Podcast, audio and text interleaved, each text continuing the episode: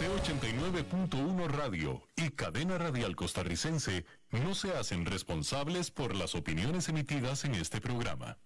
Transcomer, puesto de bolsa de comercio, presenta a las 5 con Alberto Padilla.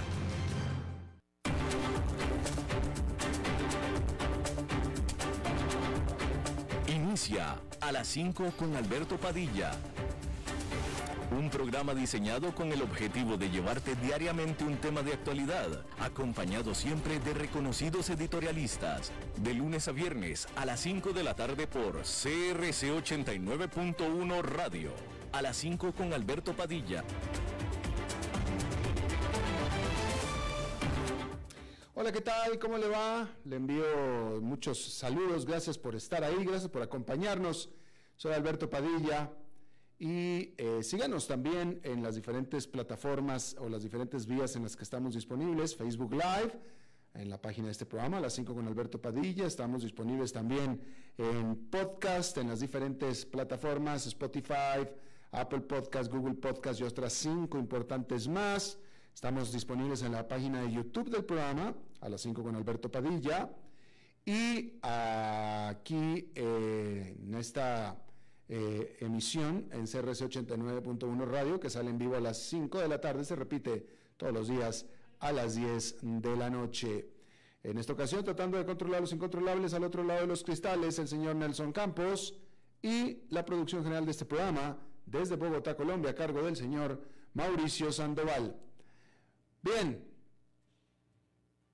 el precio de la carne vacuna en Estados Unidos saltó 44% entre enero del 2021 y enero del 2022, según el último índice de precios al productor. Los datos publicados el martes rastrean los cambios de precio promedio que los productores estadounidenses tienen que cobrar por sus bienes y servicios a lo largo del tiempo. Pero por supuesto que no fue solamente la carne la que registró un mayor salto eh, eh, mayúsculo e incluso durante el último mes. El precio de los granos subió un 22%. La manteca vegetal y los aceites de cocina subieron un 36%. La semana pasada estábamos hablando sobre por qué se espera que las cadenas de comida rápida sigan subiendo los precios durante el 2022. Y es que los elevados costos de los ingredientes clave que no se espera que bajen en el corto plazo son una razón fundamental para que estos establecimientos sigan aumentando los precios. Pero no solamente es la comida, la energía también sigue siendo un punto conflictivo importante, ya que el precio de la gasolina se disparó un 53% durante el último año y el del combustible diésel aumentó un 57%. Los productos químicos industriales siguen siendo un 31% más caros durante el periodo de 12 meses pasados. Ahora, ¿por qué todo esto es importante? Porque los precios del productor son un indicador principal de la inflación al consumidor, ya que reflejan costos más altos que luego se trasladan a los clientes. El nivel super alto del índice de precio del productor que mostró que los precios generales aumentaron un 9,7% durante el año pasado, indica que la inflación sigue siendo fuerte. Pero los mercados miraron más allá de los datos, aunque aumenta la presión sobre la Reserva Federal para que actúe con firmeza en su reunión del próximo mes. Los inversionistas ahora estiman que hay casi un 60% de probabilidad de que la Fed suba las tasas de interés en medio punto porcentual, que sería una intervención de gran tamaño cuyo efecto sobre los mercados es de pronóstico reservado. Y hablando de los mercados, hay que decir que allá en Nueva York lo que fue una jornada primordialmente positiva hacia el cierre quedó pues mixta vamos a decirlo así, porque el índice Standard Poor's 500, que es el más amplio, quedó con una pequeña ganancia de 0,09%, mientras que el índice industrial Dow Jones perdió 0,16% y el Nasdaq Composite con una ligera caída de 0,11%, pero de nuevo en el contexto de una jornada que fue positiva y en algún momento o en gran parte de la jornada muy positiva durante casi todo el día de operación, solamente hasta el cierre cambiaron las eh, tendencias del mercado. Hablando del mercado, hay que decir que Wall Street está convencido de haber descubierto en el metaverso el futuro de Silicon Valley. Pero las primeras apuestas en ese sentido están experimentando algunas, digamos, turbulencias. Recordar que el metaverso es un, un sueño de un mundo virtual en el que las personas pasan el rato, asisten a reuniones y juegan como avatares. Está generando olas de expectativas, conjeturas y rumores. Pero las acciones del desarrollador de videojuegos Roblox, que es un líder de la industria, se desplomaban casi un 25% en las primeras horas de operación del miércoles, después de que los resultados de la compañía no cumplieron con las expectativas. La plataforma, que es eh, muy popular entre los niños, venía siendo considerada una buena opción para los inversionistas que buscan participar en el impulso de la industria tecnológica para hacer del metaverso la próxima gran novedad. En una nota a los clientes a principios de esta semana, el Bank of America dijo que el metaverso, como clase de inversión, ahora es como las redes sociales en sus albores. Dijo que Roblox, que tenía un valor de mercado de más de 42 mil millones de dólares al cierre del martes, se parece a un joven gigante tecnológico, a pesar de que fue fundado en el 2004.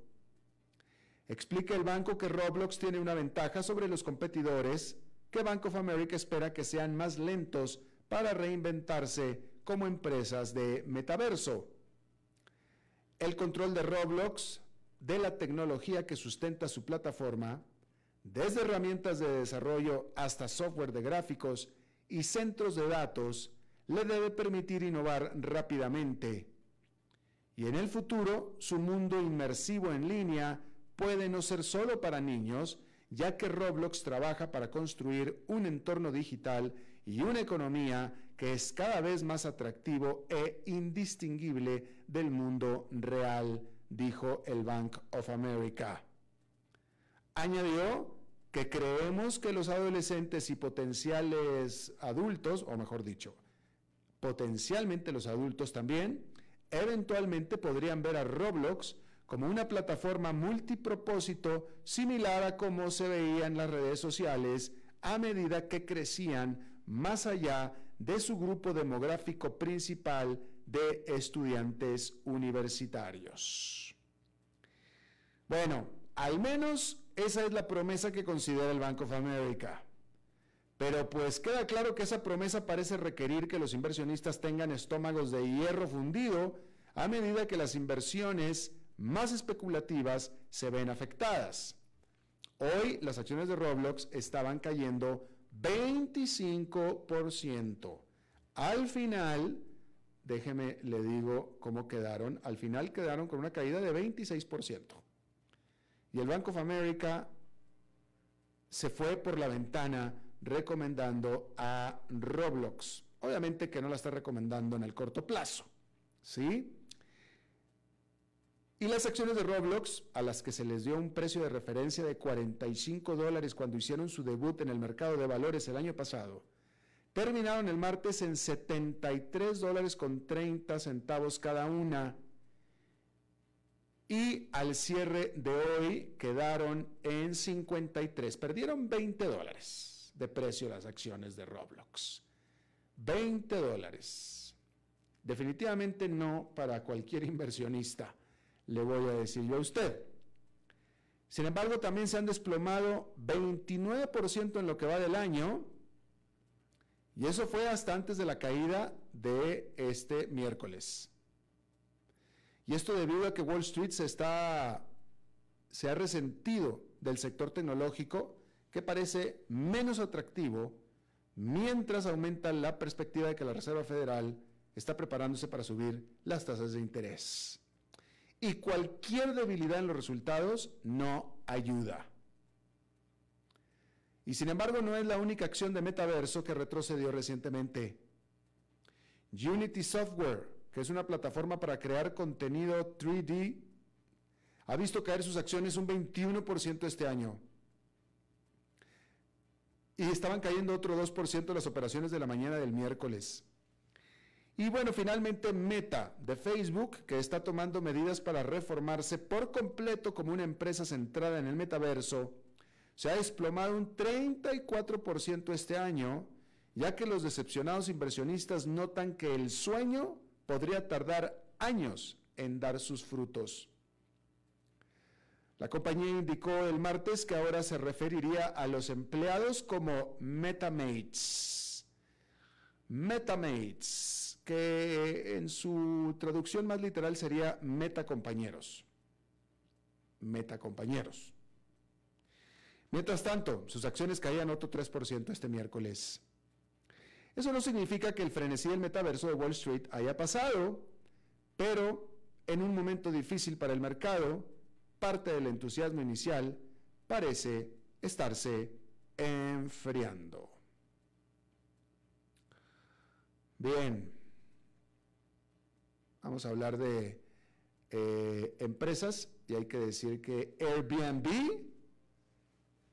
continúa beneficiándose de un repunte en los viajes, pero especialmente por el aumento del trabajo remoto durante la pandemia al estar las personas abandonando la vida de la ciudad, eligiendo lugares más pintorescos para sus oficinas en el hogar. La compañía dijo el martes que los ingresos durante los últimos tres meses del 2021 alcanzaron los 1.500 millones de dólares, casi un 80% más que el año anterior y un 38% por encima de los niveles del 2019 espera un comienzo sólido para el 2022 y dijo que ya está viendo una fuerte demanda para la temporada veraniega de viajes. El director ejecutivo de Airbnb dijo que el cuarto trimestre fue otro trimestre récord y que el 2021 fue el mejor año en la historia de Airbnb a pesar de la pandemia mundial. Las acciones subían un 6% en las operaciones al mediodía del miércoles. Airbnb dijo que el impacto de Omicron en las reservas y cancelaciones fue menor que el que experimentó la compañía cuando llegó la variante Delta el verano pasado. También dijo que los clientes continúan reservando en la plataforma estadías más largas. En los últimos dos años, la duración promedio de los viajes ha aumentado alrededor de un 15%, dijo Airbnb. Las estadías de más de siete días ahora representan casi la mitad de las noches brutas reservadas, mientras que las estadías de 28 noches o más están creciendo rápidamente. El director de Airbnb dijo a los analistas que estamos viendo que millones de personas no están atadas a tener que volver a una oficina cinco días a la semana. Y lo que esto significa es que los huéspedes se están extendiendo a miles de comunidades en todo el mundo y también se quedan más tiempo. De hecho, actualmente, una de cada cinco reservaciones es para estancias de al menos un mes. A medida que aumenta la demanda, particularmente en América del Norte, los anfitriones de Airbnb pueden cobrar más. Las tarifas diarias promedio fueron de 154 dólares en el cuarto trimestre que es un aumento del 20% con respecto al mismo periodo del 2020 y un 36% por encima del 2019.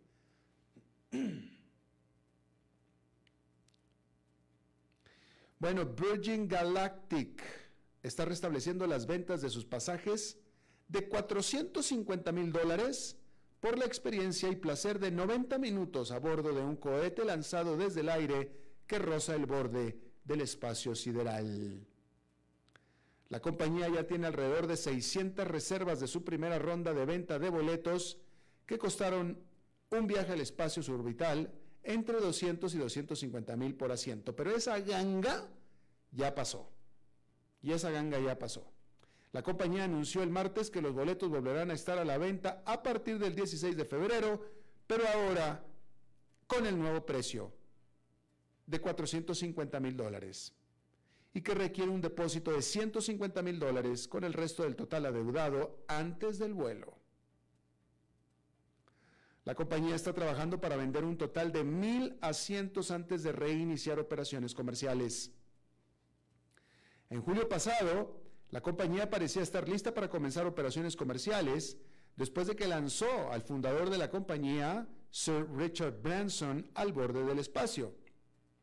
Pero luego, un informe de la revista New Yorker reveló que durante el vuelo de Branson, las luces de advertencia se encendieron en la cabina y que durante 41 segundos el avión espacial voló fuera de su espacio aéreo designado.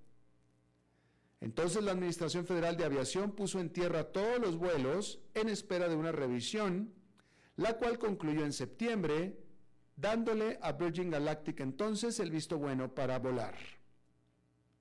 Luego la compañía anunció que estaba retrasando el inicio de los servicios comerciales, citando actualizaciones tecnológicas no relacionadas. No se espera que vuele a los clientes pagos antes de octubre. Cuando Virgin, Galactic se hizo pública en el 2019, había estado promocionando planes para iniciar el servicio comercial en 2020. Mientras tanto, el principal competidor de Virgin Galactic en el juego del turismo espacial suborbital, Blue Origin de Jeff Bezos, fundador de Amazon, ha lanzado tres exitosas misiones tripuladas para celebridades y clientes pagos, aunque esta empresa Blue Origin Blue Origin no ha revelado cuánto cuestan sus pasajes. Pero los de Virgin Galactic, módicos 450 mil dólares. Bueno, hablando de mucha plata, hay que decir que el CEO de Tesla, Elon Musk, donó aproximadamente 5.700 millones de dólares en acciones del fabricante de automóviles eléctricos a una o varias organizaciones benéficas. La donación de 5.044.000 acciones se reveló el lunes en una presentación de documentos ante la Comisión de Bolsa y Valores de los Estados Unidos. Las acciones se regalaron el año pasado entre el 19 y el 29 de noviembre, según el documento que no nombró al destinatario o destinatarios de la donación. Las acciones de Tesla cotizaban a más de mil dólares por acción en el momento de la donación, con lo que las acciones donadas tenían entonces un valor de 5.700 millones de dólares, según el promedio del precio cotizado a la fecha de la transacción. Esta caridad convierte a Musk en el segundo donante más grande de Estados Unidos en el 2021, solo detrás de Bill Gates y su exmujer Melinda French Gates, quien solo el año pasado donaron 15 mil millones de dólares. Anteriores presentaciones de documentos a las autoridades financieras muestran que Musk vendió acciones de Tesla por un valor de más de 16 mil millones de dólares en los últimos dos meses del 2021 y la mayor parte de las ganancias se destinaron a pagar impuestos federales de Estados Unidos estimados en 11 mil millones de dólares. Las acciones donadas no están sujetas al impuesto sobre las ganancias de capital y su valor podría usarse como una deducción para ayudar a compensar la factura fiscal. Ahora, no se dijo a quién donó esta plata Elon Musk, pero existe una posible pista sobre a quién se la pudo haber dado. Porque Musk, siendo el hombre más rico del mundo, el año pasado, fue desafiado por el director del Programa Mundial de Alimentación de la ONU para hacer una donación que ayude a resolver el hambre en el mundo. A eso Musk replicó en octubre vía Twitter que si el programa de alimentación puede describir en este hilo de Twitter exactamente cómo 6 mil millones de dólares resolverían el hambre en el mundo, yo venderé acciones de Tesla ahora mismo y lo haré. Y bueno, el Programa Mundial de Alimentos respondió con un plan. Y el propio programa no ha respondido cuando se le preguntó si Musk había hecho una donación a la organización, pero la cantidad, 6 mil millones de dólares, es muy cercana a los 5.700 millones que donó Musk al mes siguiente de este reto en noviembre. ¿Será? Puede ser. Pareciera. ¿Quién sabe? Camina como pato, hace como pato, huele como pato. ¿Será pato? Puede ser. Bien. Vamos a cambiar de tema a algo más sombrío. Yo creo que es la manera correcta de, describir este tema, sombrío. esta semana, el lunes, el lunes habíamos hablado acerca del enfrentamiento que tiene, eh, del alcance del enfrentamiento que tiene y que tenía el presidente de México, Andrés Manuel López Obrador, con la prensa no alineada. A mí no me gusta decir prensa crítica porque el papel de la prensa es criticar. Acá más bien lo más apropiado sería la prensa no alineada, porque en México hay prensa alineada y prensa no alineada. La que es alineada simplemente no critica, soslaya las cosas, no critica, no se mete. La no alineada sí se mete. En este caso en particular, un periodista en particular que no trabaja para ninguna de las grandes medios de comunicación de México, sino para un medio digital, el cual está constituido en Delaware, en Estados Unidos, por lo cual nadie sabe quién es el dueño. Y básicamente en redes sociales, este periodista, Carlos Lórez de Mola, exhibió el nivel de vida del lujo de riqueza en el que vive el hijo mayor del el presidente de México, que siempre ha pregonado de humilde, de humildad, de austero. ¿Sí? Pero no nada más es que exhibió el nivel de vida, eh, con una serie de cuestionamientos, puesto que nadie sabe y nunca se sabía exactamente a qué se dedica eh, el muchacho de 40 años de edad, que vive en Houston, y que el dueño de la casa donde ellos viven, es decir, que esa casa la alquilan, pero el dueño había sido por mucho tiempo un gran ejecutivo de una empresa de servicios petroleros que es prestamista o contratista, mejor dicho, de Pemex, exhibiendo un posible eh, conflicto de interés. Al final el hijo dijo, no, pero es que no, no, nosotros no, tenemos, no tenemos nada que ver con esta persona, yo nosotros ni sabíamos que él era el dueño de la casa, pero yo gano mi dinero trabajando para esta empresa aquí en Houston empresa que resultó que es de los hijos de otro contratista de una obra del gobierno de López Obrador, con lo que es otro conflicto de interés. Pero bueno, esto desató la ira del presidente de México, quien lo único que alcanzó a balbucear en su momento, él no negó el nivel de vida de su hijo.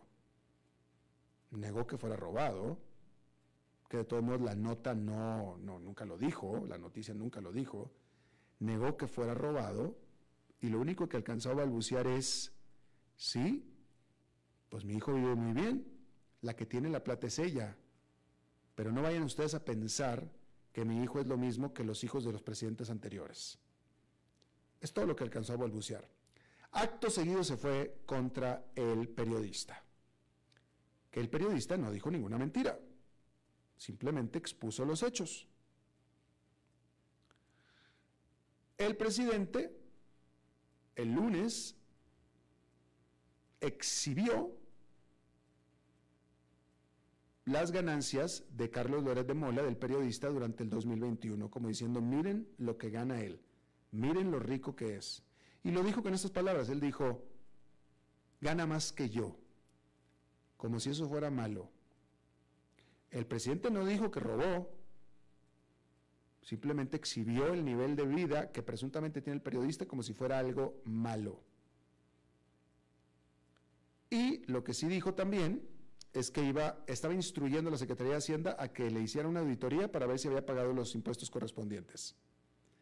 Rompiendo la ley, porque cualquier ciudadano mexicano tiene derecho a la privacidad de sus finanzas y no que el presidente del país se las exhiba. De hecho, rompió con la Constitución.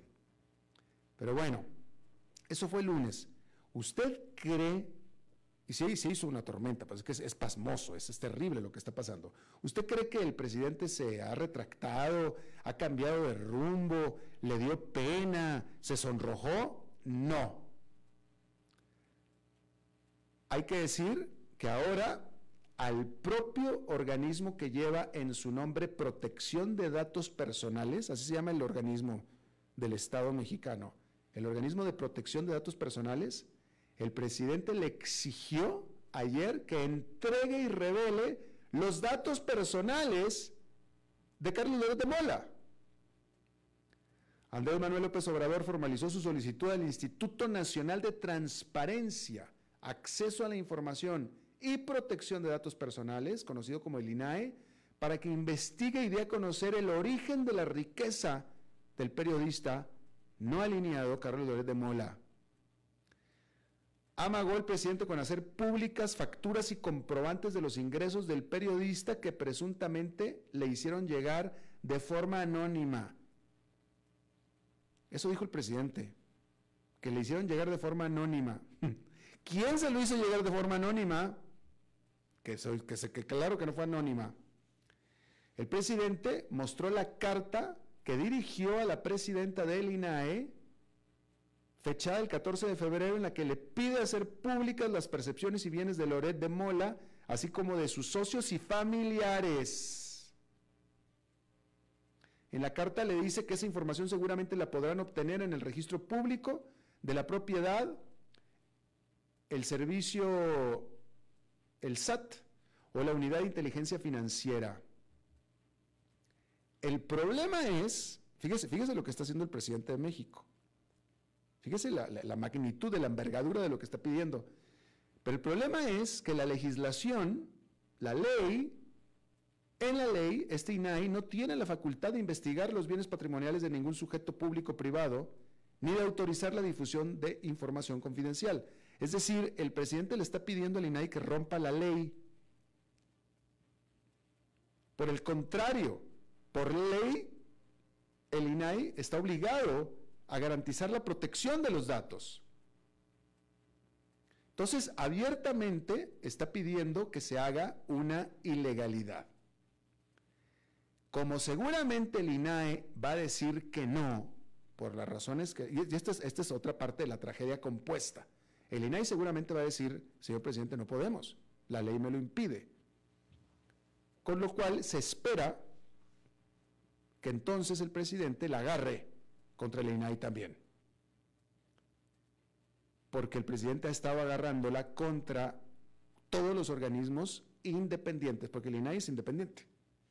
Es del Estado, pero es independiente, no es del gobierno.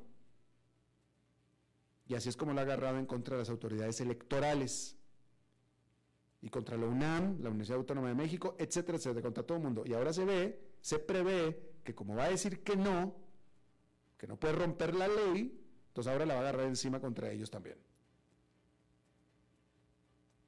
Qué duro debe ser ser periodista en México en este momento.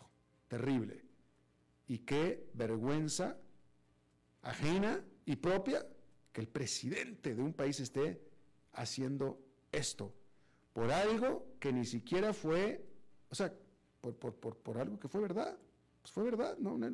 Lo que se reportó ahí, el presidente no lo ha negado. Lo único que dice es que no son conflictos de interés, que el dinero de su hijo no es producto de un conflicto de interés, cosa que es disputable 100%.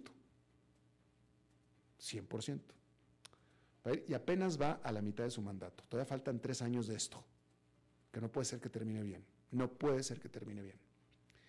Vamos a hacer una pausa y regresamos con nuestra entrevista de hoy.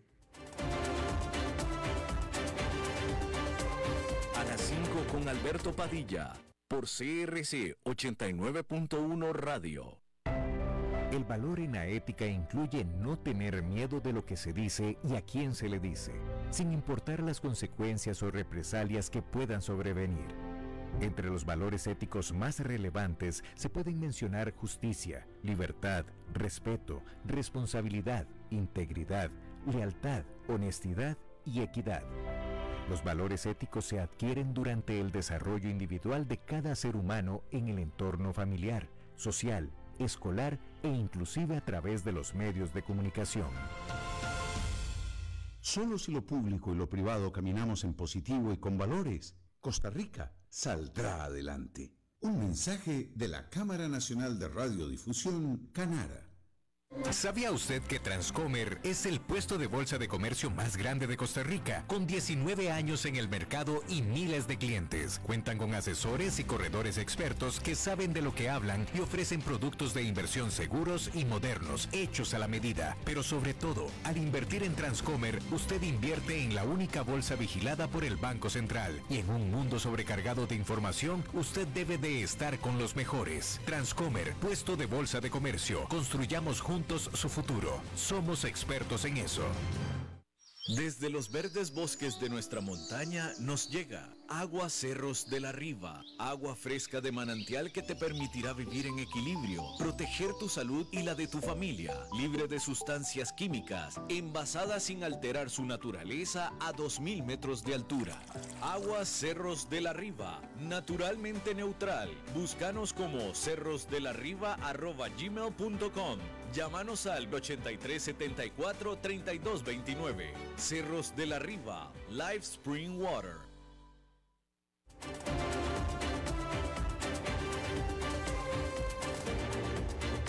Seguimos escuchando a las 5 con Alberto Padilla.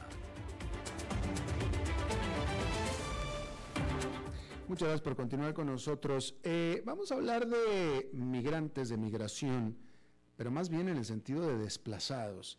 Últimamente acapararon mucho la atención eh, los migrantes o los desplazados de eh, haitianos, de los haitianos hacia Estados Unidos. Y continuamente se habla mucho también de los inmigrantes del Triángulo Norte de Centroamérica hacia Estados Unidos.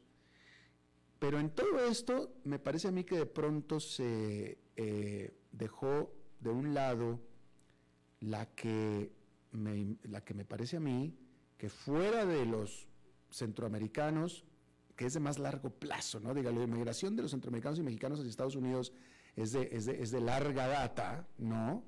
Y aparte estamos hablando de regiones vecinas, pero uno de los grandes desplazamientos de gente, de refugiados, huyendo de su país, que poco se ha hablado al respecto, pero es que, que sin embargo todos lo vemos, porque todos conocemos a uno o a varios, es la de los venezolanos. La de los venezolanos fuera de Venezuela, obviamente, que son por millones y millones y millones. Obviamente los países vecinos son los más eh, poblados por inmigrantes venezolanos, pero los venezolanos están en todos lados, hasta España, ¿no? Y esto trae pues toda una serie de dinámicas, ¿no? Ha habido problemas con venezolanos en Panamá, eh, hubo un reciente eh, episodio en Chile donde desafortunadamente migrantes eh, venezolanos asesinaron a un camionero, lo cual generó un paro de camioneros y ha causado una crisis del sistema migratorio en Chile.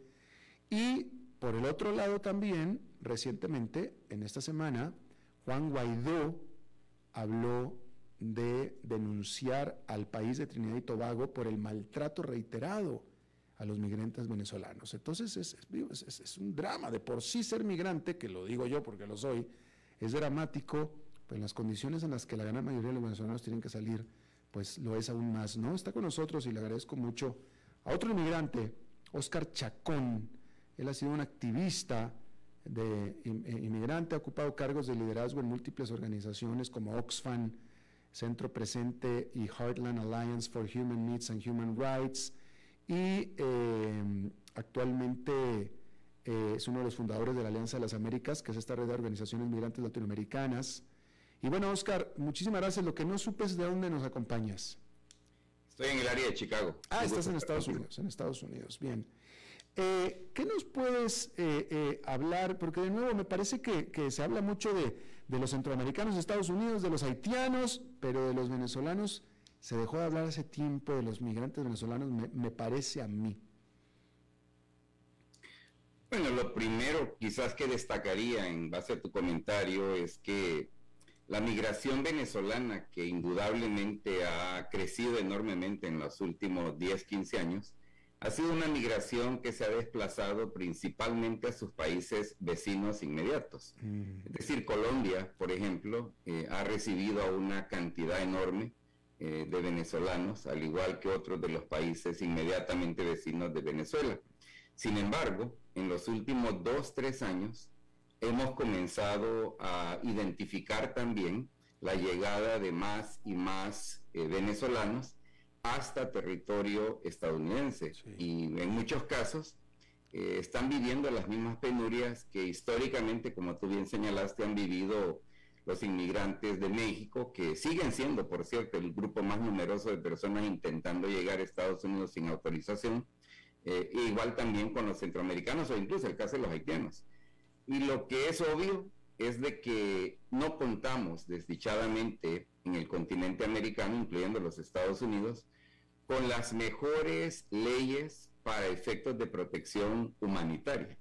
Eh, nuestras leyes de protección humanitaria siguen siendo sumamente obsoletas, datan de básicamente un esquema adoptado en 1951 y no se han logrado modernizar de manera que puedan responder ante las realidades que en el mundo de hoy empujan a tanta gente a salir de su país, como es el caso de los venezolanos. Claro.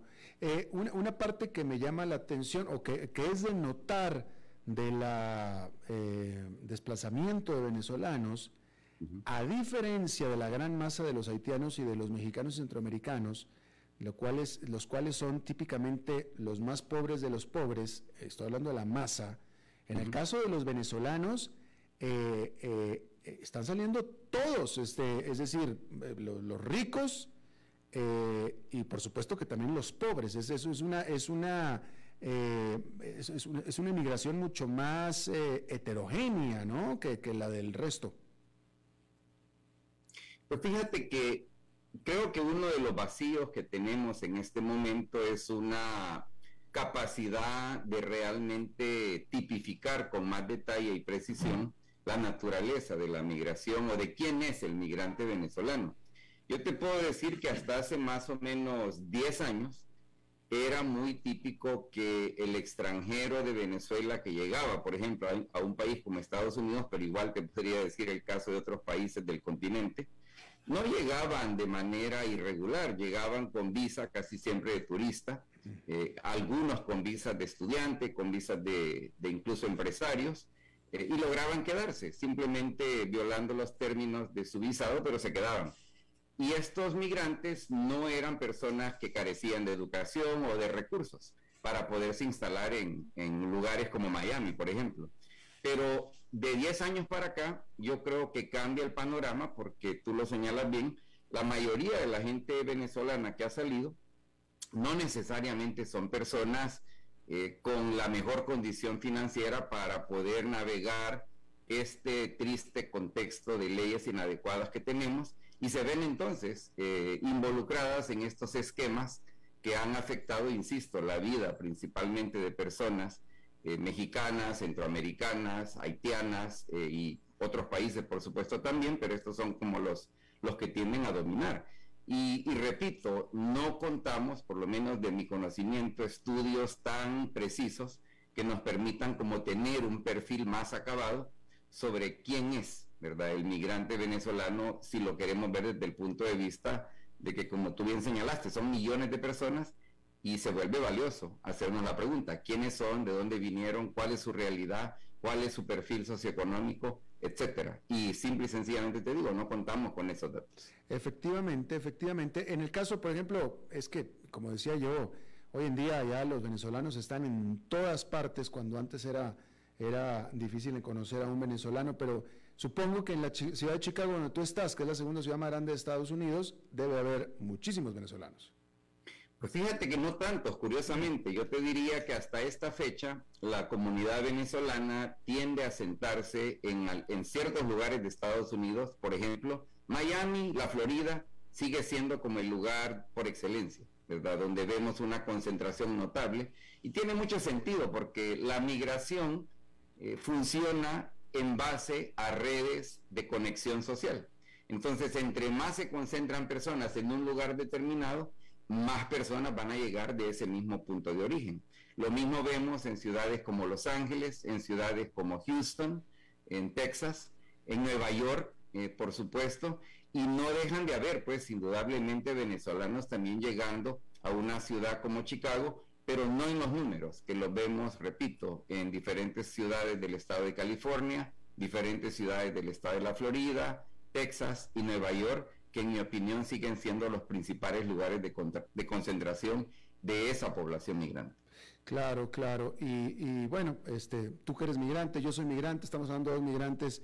Una vez que uno migra, por la razón que sea, difícilmente vuelve al país, ¿no es cierto?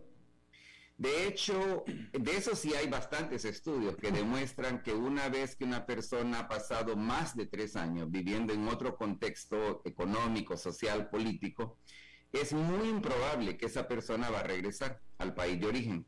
Y esto por muchas razones. Por supuesto que hay excepciones, pero la regla general es que si tú te radicas por más de tres años en otro contexto, insisto, la posibilidad de que regreses a tu país de origen se vuelve muy improbable. Lo que hay que destacar, especialmente para un país como Estados Unidos, pero nuevamente la evidencia científica me permite decir de que definitivamente esto es cierto en muchos otros lugares del planeta y por supuesto en el continente americano, el efecto que ha tenido históricamente la llegada de personas extranjeras de países diversos a naciones diversas es un proceso que ha sido bastante positivo para el país receptor. Y no hay ninguna duda que Estados Unidos es quizás el mejor ejemplo, donde la migración ha tenido un impacto bastante positivo, a pesar de que desdichadamente la narrativa que tiende a predominar sugiere lo opuesto. Pero insisto, la evidencia es contundente, la migración y los migrantes son y han sido históricamente un factor altamente positivo. Y, también bienvenido, eh, hay que decir, o sea, eh, eh, vaya, hay, hay, hay, temas muy macabros y muy oscuros en, en, Estados Unidos, pero yo viví en Estados Unidos veintitantos años, igual que tú, y, y, y, en general, bueno, pues por eso los latinoamericanos nos quedamos en Estados Unidos, porque nos sentimos mejor que nuestras, que nuestras tierras. Ese es, el, ese es el bottom line de todo esto, ¿no? Pero quiero traer a colación esto porque me parece sumamente triste, Oscar que lo que estábamos leyendo, bueno, casos lastimosos como de los venezolanos que cometen un crimen, que eso es terrible, en otro país o cualquier país, pero en el caso como de Trinidad y Tobago, donde hay denuncias de que en Trinidad y Tobago están maltratando a los venezolanos por ser inmigrantes, y también en el caso de Panamá, en Panamá ha habido casos donde, donde eh, eh, a, los, a los venezolanos les tratan diferente. Entonces me parece a mí terrible que se haga entre hermanos latinoamericanos.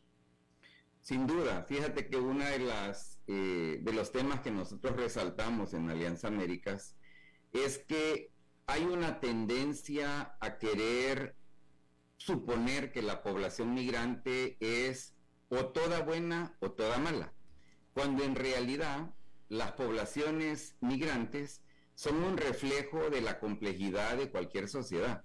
Es decir, en toda población que se desplaza de un país a otro, vas a tener casos indudablemente notables de elementos criminales. Eso no quiere decir que todas las personas son criminales. Y esto te lo digo porque en el caso de Estados Unidos eh, tiende a ser muy cierto que se generalizan eh, casos que, insisto, son excepcionales. Por ejemplo, la vasta mayoría del inmigrante mexicano en un país como Estados Unidos de América son personas ejemplares en su manera de conducirse diariamente.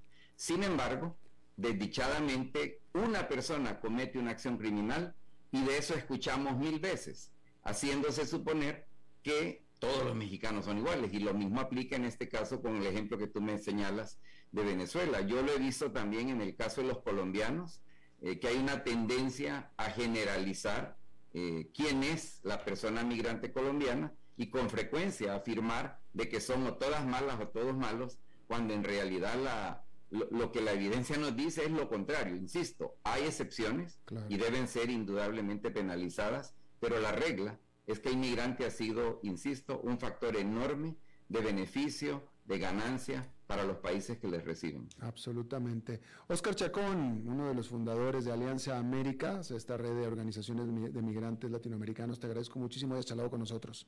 Es un placer. Gracias por la invitación. Gracias a ti, muchas gracias. Bien, eh, bueno, eh, nos quedamos, Nelson, sí, ¿verdad? Porque entonces es miércoles, es miércoles. Y usted sabe lo que sucede los miércoles aquí en el programa.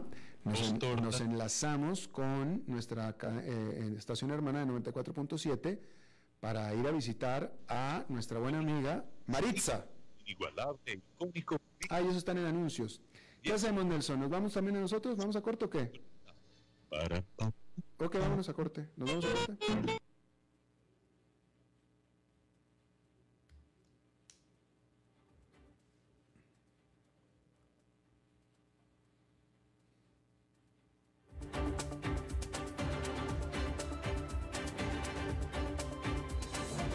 A las 5 con Alberto Padilla, por CRC 89.1 Radio. El valor en la ética incluye no tener miedo de lo que se dice y a quién se le dice, sin importar las consecuencias o represalias que puedan sobrevenir. Entre los valores éticos más relevantes se pueden mencionar justicia, libertad, respeto, responsabilidad, integridad, lealtad, honestidad y equidad. Los valores éticos se adquieren durante el desarrollo individual de cada ser humano en el entorno familiar, social, escolar e inclusive a través de los medios de comunicación. Solo si lo público y lo privado caminamos en positivo y con valores, Costa Rica saldrá adelante. Un mensaje de la Cámara Nacional de Radiodifusión, Canara.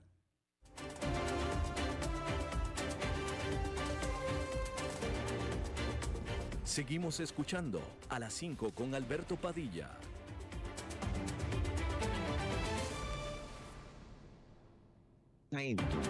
Sí, ahora sí, ya. No, estamos. Maritza. Mi amor, porque me asusté. Yo dije, ¿será que otra vez me va a dejar guindando? No, no. Como un árbol. No, no, no, es que cuando, cuando fuimos contigo ustedes estaban en anuncios, así es que nosotros pues también nos fuimos a anuncios, pues total. Pero ya estamos aquí. Maritza, ¿cómo estás? Mi amor, mi vida, impactada. Impactada, ¿qué, qué te impacta? ¿Qué te puede impactar a ti? Este, me impacta la tecnología, me impacta lo que está pasando en el mundo. Y este, a vos, vos, sos un hombre eh, coqueto, digo coqueto en el sentido de que te gusta cuidarte, eh, que te gusta ponerte alguna cremita, que te gusta este algún perfumito, alguna así de, de, belleza. Eh, mínimo, pero sí, me pongo loción, por ejemplo, loción sí, cremas no me pongo, no, nunca he sido cremas, pero sí me pongo loción. Me gusta verme eh, razonablemente bien y oler definitivamente muy bien. Ay, me encanta. Los hombres así y mujeres, pero las mujeres somos más dadas a eso, a pues, encaramarse con otra cosa allá. Fíjate, este, Albertito, que te traigo lo último, pero esto es lo último que se está usando en Hollywood para la, para la belleza. Yo no sé si alguna vez, lo, eh, lo último que escuché tan extravagante fue que se hacían este, como unas mascarillas con sangre. Ok, sí. No sé si eso lo viste. No. Y las Kardashian, todas esas, este, una luna que yo digo, ay, qué, qué excentricidad. Y ya esto, esto que te voy a contar, que insisto, ya hemos, hemos hecho este ejercicio miles de veces, que lo que yo te digo es cierto, vos lo buscas y ahí está, ¿verdad? Este, fíjate que ahora hay un tratamiento de lujo que las famosas adoran, y te estoy hablando que esto ya lo ha probado Emma Stone, Kathy Perry o Sandra Bullock. La loca moda ahora es facial de pene. Facial de, ok, pero, pero, ok, pero ¿qué, qué del pene? Solo un ojo. No, no, es un facial de pene. Por eso, pero, sí. Eh, o sea, con líquido. Ah, bueno, no, no, voy a desarrollarte lo mejor. ¿Cómo es el empaque? No, no, no es que te pasen el asunto. No, no, no, no, no es que son golpes. No. Veme esto, veme qué cosa tan extraña. ellas, eh, toda esta gente que, que, que lo, que, que lo ha probado, lo ha, lo, ha- lo ha bautizado así. Pero veme que eso se trata de. Ay, es que suena, suena como que estamos de una serie de Netflix, pero esto es Pero real. es que si me vas a decir semen, eso ya es viejo. No, mi amor, no te voy a hablar de eso. Entonces, no te voy a, ¿de no te voy a qué? hablar Pues ya nunca. dilo, me, me extraña que no te explayes.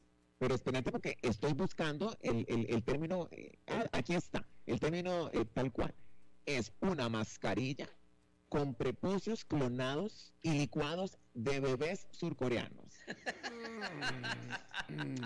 Y, y- y aclaro lo siguiente, esos pequeños prepucios no es que circuncidaron a un niño para esto, sino que es lo que sobra. Ellos van a los hospitales y dicen, chiquillos, algún chiquito que se haya sido circuncidado, sí, y entonces entregan los paqueticos de los prepucios de bebés surcoreanos. Eso lo licúan y se lo encaraman en la cara y dicen que es lo máximo. Dios mío, pero, ay, ay. Pero ¿por qué, ay, que te, eh, te duele? No, no, no, pero estaba pensando eso, o sea, es, es- es- o sea, pero no, o sea, ¿Qué, me, parece medio Porque ya, ya vos nos contaste que por ahí ya pasaron las tijeras en tu caso. Eh, cortado a mano, sí, sí, sí. Ay, como, ay, como cortado a mano. No. Pues esa mano querida, pues qué más. Este, pero no, no, pero que eso suena medio Y oíme, eso tiene que ser, yo me imagino que tiene que ser un corte este, absolutamente milimétrico, eso. Sí, pues tiene que ser, ¿no? No sé, yo, yo. O sea, como el ruedo. Yo fu- no sé, yo no me acuerdo, yo, o sea, fue al nacer, querida, yo eso, ya Sí, pero lo Bueno, el asunto es, Alberto Padilla, que la, eh, estos, pero te estoy hablando de un montón de, ya de, eh, eh, hasta, hasta la, ¿cómo se llama la negrita? Oprah. Ya también, ella se puso su facial de pene. pero, ¿y qué- pero no se llama, y- pero ¿y ¿cómo se llama el tratamiento? No se llama facial de pene, ¿verdad? No se llama así. Bueno, es que ellas, fíjate que ellas le dicen así. Mira, pues ya estoy viendo a Roberto corriendo a hacerse uno, y no. No, a mí me encantaría que me, que me hagan uno. Si fuera de la otra forma, yo me apunto. Pero fíjate vos, que en realidad es como, ve, pues es un facial con, como te lo digo, con, con, con, con prepucios de niños. Dios mío, pero es. Pero por eso, los niños no sufren ninguna, no, no, no, es como cuando, es más, como cuando uno va al hospital y uno dice, ay, y uno va a parir, ay, me guarda la placenta para llevar. Muchas, muchas personas le ponen al shampoo o hacen un montón de, de- de productos de belleza con la placenta, eh, este, por si no sabías.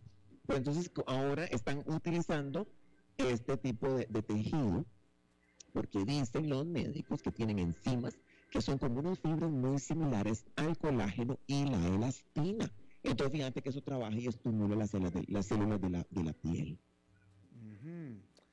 ¿Tú usarías una de esas cremas, Maritza? Si te A mí me gustaría, tal vez no de un niño, porque, ¿verdad? Tal vez como, como, ¿cómo te lo digo? De Alberto. Ay, no, porque...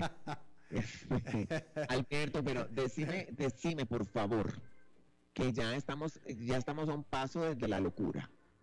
Pues sí, sobre todo que sí, sí, la verdad que sí. Ahora, es que yo no, yo no, yo no entiendo, porque al final es un pedazo de, de- de piel, es un pedazo de piel.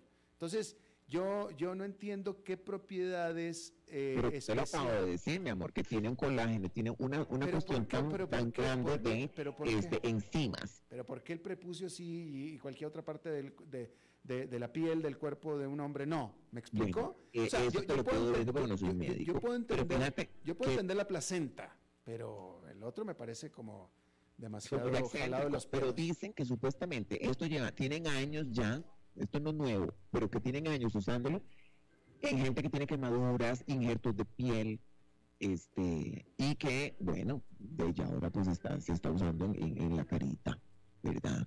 Es como un serum que se pone. ¿Qué? Pero bueno, yo, yo soy un poco más tradicional, este, yo preferiría, este, tal vez como, como, como una lechita de almendra, ¿verdad? Este, no sé, no sé, O, o del almendro. O del almendro, o leche de soja. Pues sí, en fin, ¿no? yo pensé que me ibas a decir, ¿tú viste la película Calígula? Ay, sí, sí, pero pero hace mucho, la recuerdo vagamente, como que este señor como que las ponía en fila a hacer cuestiones, ¿no? Ah, bueno, esa es una de las cosas, pero hay una escena en la que creo que era Cleopatra, ¿no? Estaba Bueno, esta es la leche de burra. Eh, no, pues no era de burra, era de varios burros, de varios. Ay, Alberto. Ahí sale la película. Pero ahora que decís eso, yo también he oído que ya ese tipo de, e- e- ese néctar de hombre sirve también eh, en la cara, este, ay, que dicen que, que da como mucha, este, ¿cómo se llama esto? Cosquillas. No, no, mucha hidratación. Ajá, pero tú no lo sabes. Lo que yo no sé es el sabor, porque dicen que, que como saladillo. ¿Vos qué decís? Yo no sé tampoco, pero yo hubiera pensado que una mujer con el amplio conocimiento y andanzas tuyas, al menos te lo hubieran platicado. Hombre, ahí tienes a Mario al lado. No, no, no, yo paso, gracias. Más bien Laurita. Este, o Marcelita. Oye, espérate, pasa a ver algo. Oye, Fíjate, Alberto, Marisa, ¿por qué no probamos? yo creo que este vamos a, grados vamos a hacer un en experimento, vamos a hacer un experimento para que una vez eh, saques, te saques de la duda y, y, pues me platiques, ¿no? Fíjate que estoy comiéndome un chocolate. Oye, Alberto, Oye. un chocolate blanco. Ah, ok, muy, muy apropiado. Oye, no, ay, no, no, ay, Muy mira, temático. ay, no, no, no lo había asociado. claro que no, porque la- Vea, no un sé regalito si- que nos trajeron, un chocolate blanco. Ahora, yo me imagino que también eso se puede usar para algunas cosas de comer. ¿Vos qué crees? eh, supongo que sí, supongo. Ay, qué delicia, Alberto. Ok, Maritza, te, te- te escucho muy ocupada, muy dedicada. Ay, Este, yo, yo, yo me entrego a la, a la, a la comida. Ya me doy cuenta. Alberto, mi amor. Maritza, este, querida, se te acabó el, el 20. Bueno, Se te acabó el saldo. mi amor, te mando un beso a vos y tus oyentes. Este, mm, Mm, qué después inventamos, nos inventamos una crema o algo. Yo digo que sí, ¿no? Hay que, hay que experimentar, hay que, hay que experimentar tú y yo, encontrar una buena este, fórmula para, para poder, este, para untar. Mucho, mucho calcio, mucho potasio. Gracias, Maritza. Mi amor, te amo, te mando un beso en el chimichurri. Ok, después me platicas qué es eso, ¿ok? Pero ya, ya se acabó el tiempo. Gracias. I love it. Chau, chau, chau, chau. Bien, eso es todo lo que tenemos por esta emisión. Gracias por habernos acompañado. Nos vemos en la próxima. Que la pase muy bien. Las 5 con Alberto Padilla fue traído a ustedes por Transcomer, puesto de bolsa de comercio. Construyamos juntos su futuro. Somos expertos en eso.